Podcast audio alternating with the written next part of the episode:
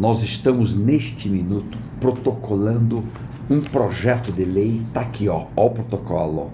Acabei de protocolar um projeto de lei que diz o seguinte: cargos de embaixador só podem ser ocupados por embaixador. Há uma carreira, uma carreira dificílima, é muito duro ser embaixador. O colégio ou a escola Rio Branco é muito difícil entrar.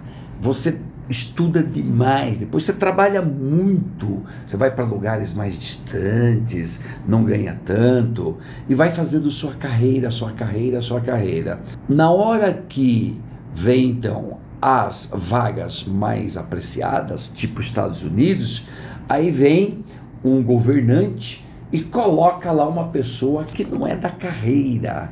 O, a Lei 11.440 cuida da matéria e no artigo 41 fala os chefes de missão diplomática serão escolhidos dentre é, quem está na primeira classe deles e depois quem está na segunda classe. Mas dentro da carreira, de repente, o parágrafo único fala que o presidente pode nomear quem ele bem entender, violando a carreira. Aqui, nossa proposta: revogar este parágrafo único do artigo 41, embaixadas brasileiras só poderão ser ocupadas por gente da carreira diplomática.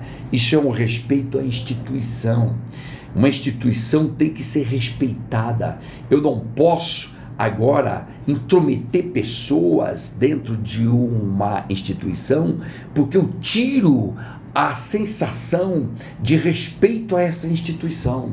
Não é correto. Eu tiro a meritocracia. Existe meritocracia nas missões diplomáticas. Portanto, nosso projeto é para que carreiras diplomáticas que sigam, então, eh, respeitando a ordem, a lista dos diplomatas e que coloquem diplomatas nessas embaixadas, sobretudo nas mais importantes. Essa é a nossa proposta.